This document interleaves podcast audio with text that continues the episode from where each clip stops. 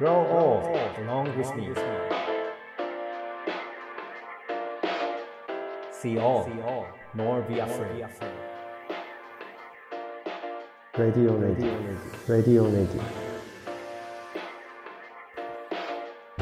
レディオネイティブへようこそ NPO 法人フィールドアシスタントの村上祐介ですネイティブ編集長の今井翔ですこの番組はネイティブを知るさまざまなゲストをお呼びして暮らしをつなぎ続けるためのヒントについてお話を伺っています。前回は村上さんとともにこれまでの5人のゲストから伺った話を振り返りました。今回からまた新たなゲストをお招きします。では村上さんから紹介をお願いできますか？はい。えーと、今回はですね今治からご登場いただいております。えっ、としまなみ野外学校で野外教育活動をされている木瀬博さんです。木瀬さんはですね今こう野外って言葉が出てきましたけど英語で言うとアウトドアドアの外ですけど僕はドアの外な人じゃないと思ってるんですよね。もう野外が家というかだから野外がインドアって言ったらいいんですかね。でそこにこう訪れる子どもたちであったりとかそういった人たちに伝えるとか見せるとかそういったことをされてる方だなというふうに思ってますので今日はまずそんな話からいろいろ伺われたらいいなというふうに思ってます。よろしくお願いします。はいよろしくお願いします。今村上さんからご紹介を受けました。あの木梨って言われてるんですけどあの合点って呼んでください。よろしくお願いします。はい。ありがとうございます。木瀬さんというかガッテンさん。普段から関わってらっしゃる野外っていうのはどんな場所なんでしょうか？そうですね。私今四国の愛媛県の中である今治っていうところにいましてそこであの、まあ、今ご紹介いただいたような野外活動という外で何て言うんでしょうねアウトドアなことをすることが多いんですけども簡単にまず対象から言いますと本当にちっちゃいお子さんから企業さんまで本当にまちまちでしてでその中でたまたま自然という場所の中で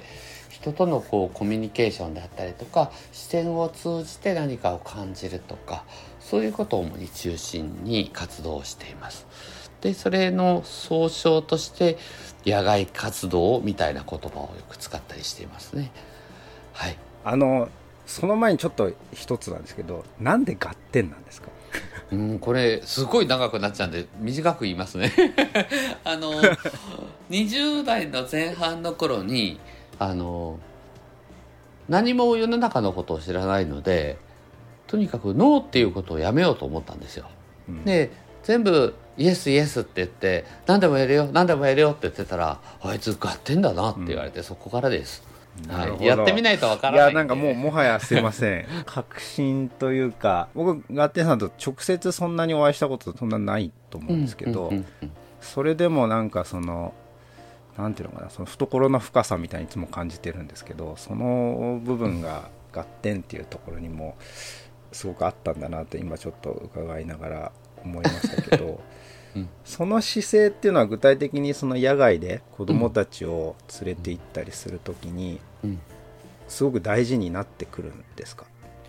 僕の中では結構キーワードになってるかもしれないですね。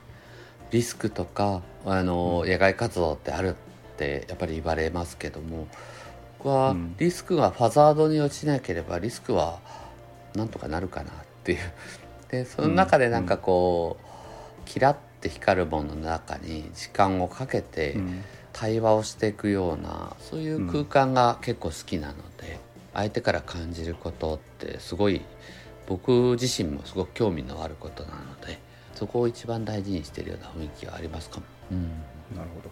ハザードっていう言葉が出てきましたけど、うん、企業という観点からしてもやっぱりその世の中がいろいろ不確定になってて、はい、いろんなハザードリスクみたいなものがこう溢れてると思うんですよね。うん、でそういった、まあ、世の中の次世代を担う、まあ、子どもたちだったりとか、うん、あるいはまあその大人たちも含めてですけど、その野外っていうものが、まあ、僕らに教えてくれるものとか気づかせてくれるものってますますまあ社会的にすごく重要だよねって言われる時代なのかなっていうふうに思ったりもするんですけどそのあたりどうですか？企業さんの反応であるとかあるいはその親御さんの反応であるとか、えー、どういうふうに感じられてるんでしょう？まず企業さん側から言うと、まあ、各企業かなりいろんなニーズがあっていろんな課題テーマがあるのでまずそのテーマをちょっと先にいろいろお話ししながら聞かせていただく進め方をよくするんですが、うん、まあその中でよく最近ですよね。こういったあの、まあ、コロナ禍といいましょうかね。そういった中でよくコミュニケーションっていう言葉をよく聞かれるんですけども。そのコミュニケーションってとかチームワークってもしかしたら作ろうと思っても作れるもんじゃないのかなって思うんですよね。うん、その作ろうと思って作れるものじゃないものっていうのはこう地球の表皮要は自然の中でもうなんか完成されちゃってる気がしていてそこに共に出ることでそういうものって気づくっ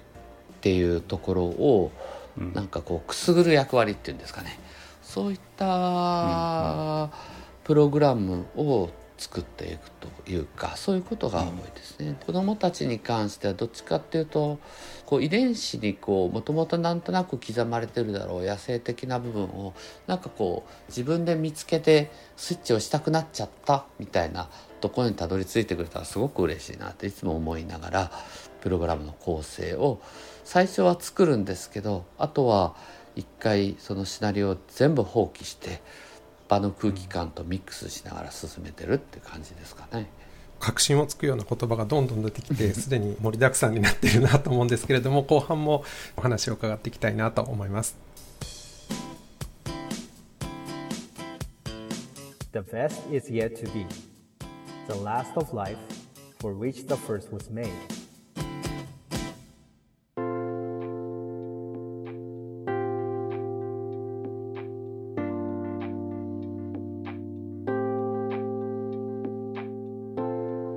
ガッテンさん今チームワークは気づくものだというふうにお話しいただいたんですが、うん、これってどういうふうに子どもたちっていうのは気づいていくんですか？はい。ちょうど4日5日前に僕あの7泊8日の子どもたちの海を越えるプログラムから帰ってきたんですけども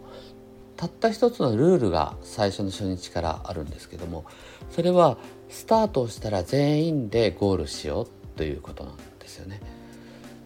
でその中で力強い子たちがいけるって言っても力の弱い子はいけないってなるとどこか折り合いを互いにつけていく例えばシーカヤックに乗ってるんですけどもバディを変えてみようかとか大丈夫だよいけるよとか言い合ってみたりとかその無人島に渡りたいっていう一つの大きな気持ちがみんながこう合流してくる。で彼らは無人島で自由に遊びたいっていう仲間との時間を過ごしたいっていうことが最初からあるのでならば渡るには自分たちでそこを気づいていくしかないんだろうなっていうことに勝手に気が付いてってくれるのが自然のいいところだっていうちょっと話が飛んでますかね？大丈夫ですか？なんとなく伝わりました？いやいやいやいやいや、はい、へえ大体あの毎回ツアーをやられても、うん、あの子どもたちっていうのはいいチームにだんだんその旅を通してなっていくものですか？えっ、ー、と意外にそうでもないです。あのよく やっぱり仲間割れしちゃったりとかいろいろトラブルがあるのかなと思ったんですけど、はい、でも海の上に出ちゃうと行くか帰るか2つに1つしかなくてどっちを取るかっていう選択肢は全員等しくなってくるので怖いって思ってた子も行くって決めたことの自分の中のスイッチを自分で入れることができた素敵な部分があるし俺が俺がって言ってた子も無人島で遊びたいっていう気持ちゆえにちょっと弱い子なんとなくカバーをし始めたりとかそういうのを見るのが僕は結構大好きですね。